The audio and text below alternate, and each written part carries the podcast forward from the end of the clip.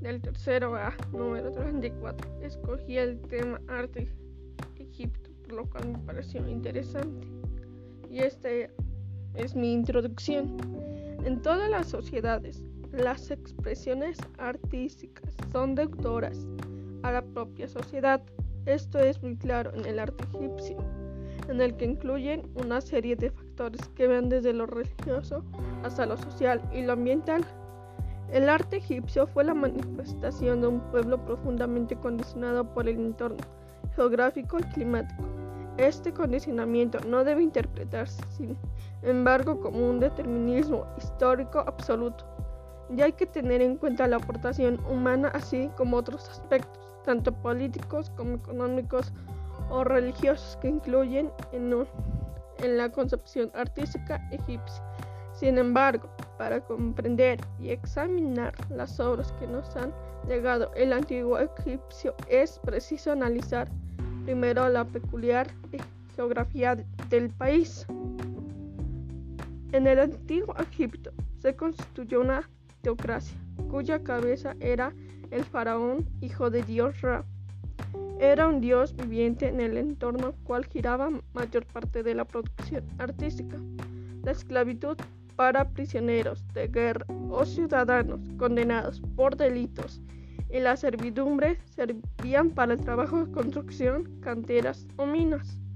El trabajo de los esclavos se veía complementado con de los siervos, que era la gran mayoría de los campesinos que servían normalmente a los templos de los dioses. El faraón podrían movilizarlos para hacer frente a las tareas constructivas de cada momento. Entre las creencias religiosas, una de las más determinantes para el desarrollo artístico fue sin duda la de la vida de la ultratumba, para poder iniciar el viaje más allá. Los dos principios constitutivos del ser humano, el Ba, reflejo inmaterial o alma, y el Ka, fuerza vital, debían permanecer unidos. El artista era normalmente funcionario al servicio del Estado o de los templos. El oficio era aprendido en escuelas que enseñaban los cañones establecidos y normalmente pasaba de padres e hijos. Aunque el artista era anónimo, no firmaba sus obras y muy, pocos nombres han llegado hasta nosotros. No lo era para sus contemporáneos y algunos estaban altamente reconocidos como la prueba de la decoración de algunas tumbas de artistas. No hay que olvidar la escritura que aparece en diversos sitios. Hubiera sido imposible que descifrar si no fuera por el descubrimiento de la piedra Rosetta en Egipto en 1799 y su posterior desciframiento por parte sobre todo de Champollion. Arquitectura, arquitectura. La tipología más representativa de la arquitectura egipcia es la formada por el templo y la tumba. En ocasiones ambas elementos se van juntos en Egipto. El templo cuando no tiene función funeraria, adopta una planta que será normativa desde la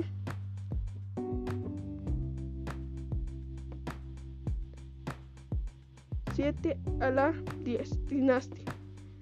Está precedido por una avenida de esfinges. La planta del edificio sigue la forma de rectangular. Se trata por uno de los lados, lados cortos en el que se dispone la puerta colocada entre dos pilonos o torres con los muros en talud. Ante ellos se encuentran los obeliscos, la sala y petra o patio con porticos, la sala y postilla con gran cantidad de columnas, la nave, o sea, destinada a albergar la lige del dios. Los capitales inesperados, los elementos de la naturaleza, podrían ser lotiformes, papiriformes, companiformes, o bien tener la cabeza de la diosa. Los efectos arquitectónicos, decorativos y lumínicos jugaban En este sentido, las salas disminuyeran de altura hasta el interior, lo que minoraba la luz exterior introducía al visitante en un misterioso espacio de paredes policromas tan solo iluminado por la luz de la lámpara. Entre los templos de estas épocas conviene señalar el Karnak y el Luxor, las otras obras funerarias. La mastaba, la forma más antigua con fines funerarios, es la mastaba. Tiene forma de tronco pirámide invertida o de un cuadrado con muros de en talud. La pirámide, la tipología de la pirámide no es sino una evolución de la mastaba que prolongaba sus artistas hasta concluir un vértice. Las pirámides más conocidas son las del entorno de Giza, levantadas por los reyes denominados grandes constructores de pirámides de la sexta dinastía. Son tres edificaciones con sus respectivos templos funerarios.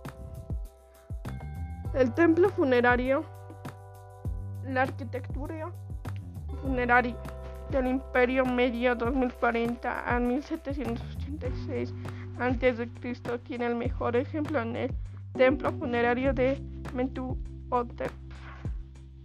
Su estructura se asentaba junto a la montaña en dos terrazas superpuestas y apeadas en pilares.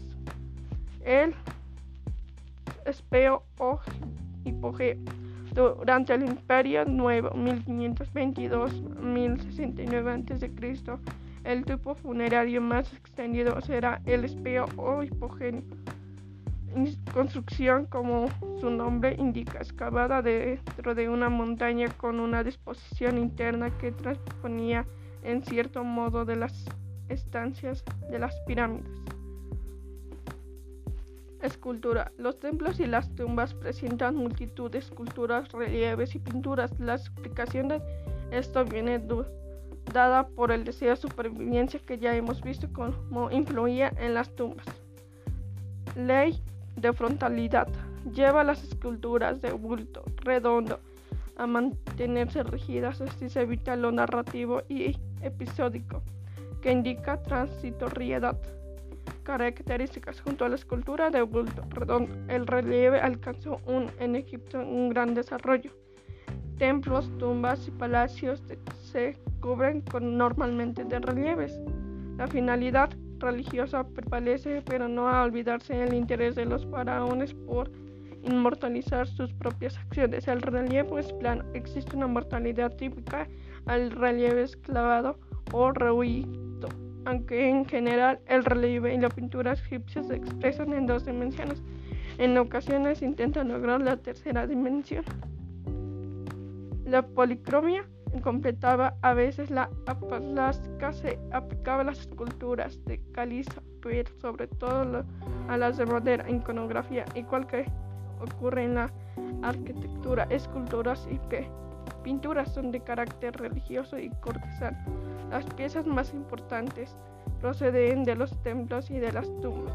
El destino de muchas esculturas es de sepulturas en las tinieblas. En el Imperio Antiguo de 2686 a 2181 a.C. tenemos obras como la Esfinge en. Junto a las pirámides aprovechan el suelo rocoso. Las principales esculturas hacen referencia en el faraón, es el caso de Kafren, del que se conservan numerosas estatuas. Por lo general, tipo descendente aparece la estatua doble el hombre y mujer. Mm, pintura. Conoce Egipto un gran desarrollo, muros, escultura policromada, miniaturas, orfebrería, etc. La pintura mural se vio la técnica mixta, pues estaban pintados al fresco para ser retocados posteriormente al templo.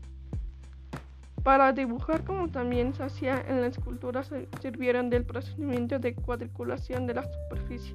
El movimiento no existe o está muy limitado. En general, los personajes sagrados atienden más a los tipos fijos, mientras que las personas comunes muestran un movimiento y una conformación más libre.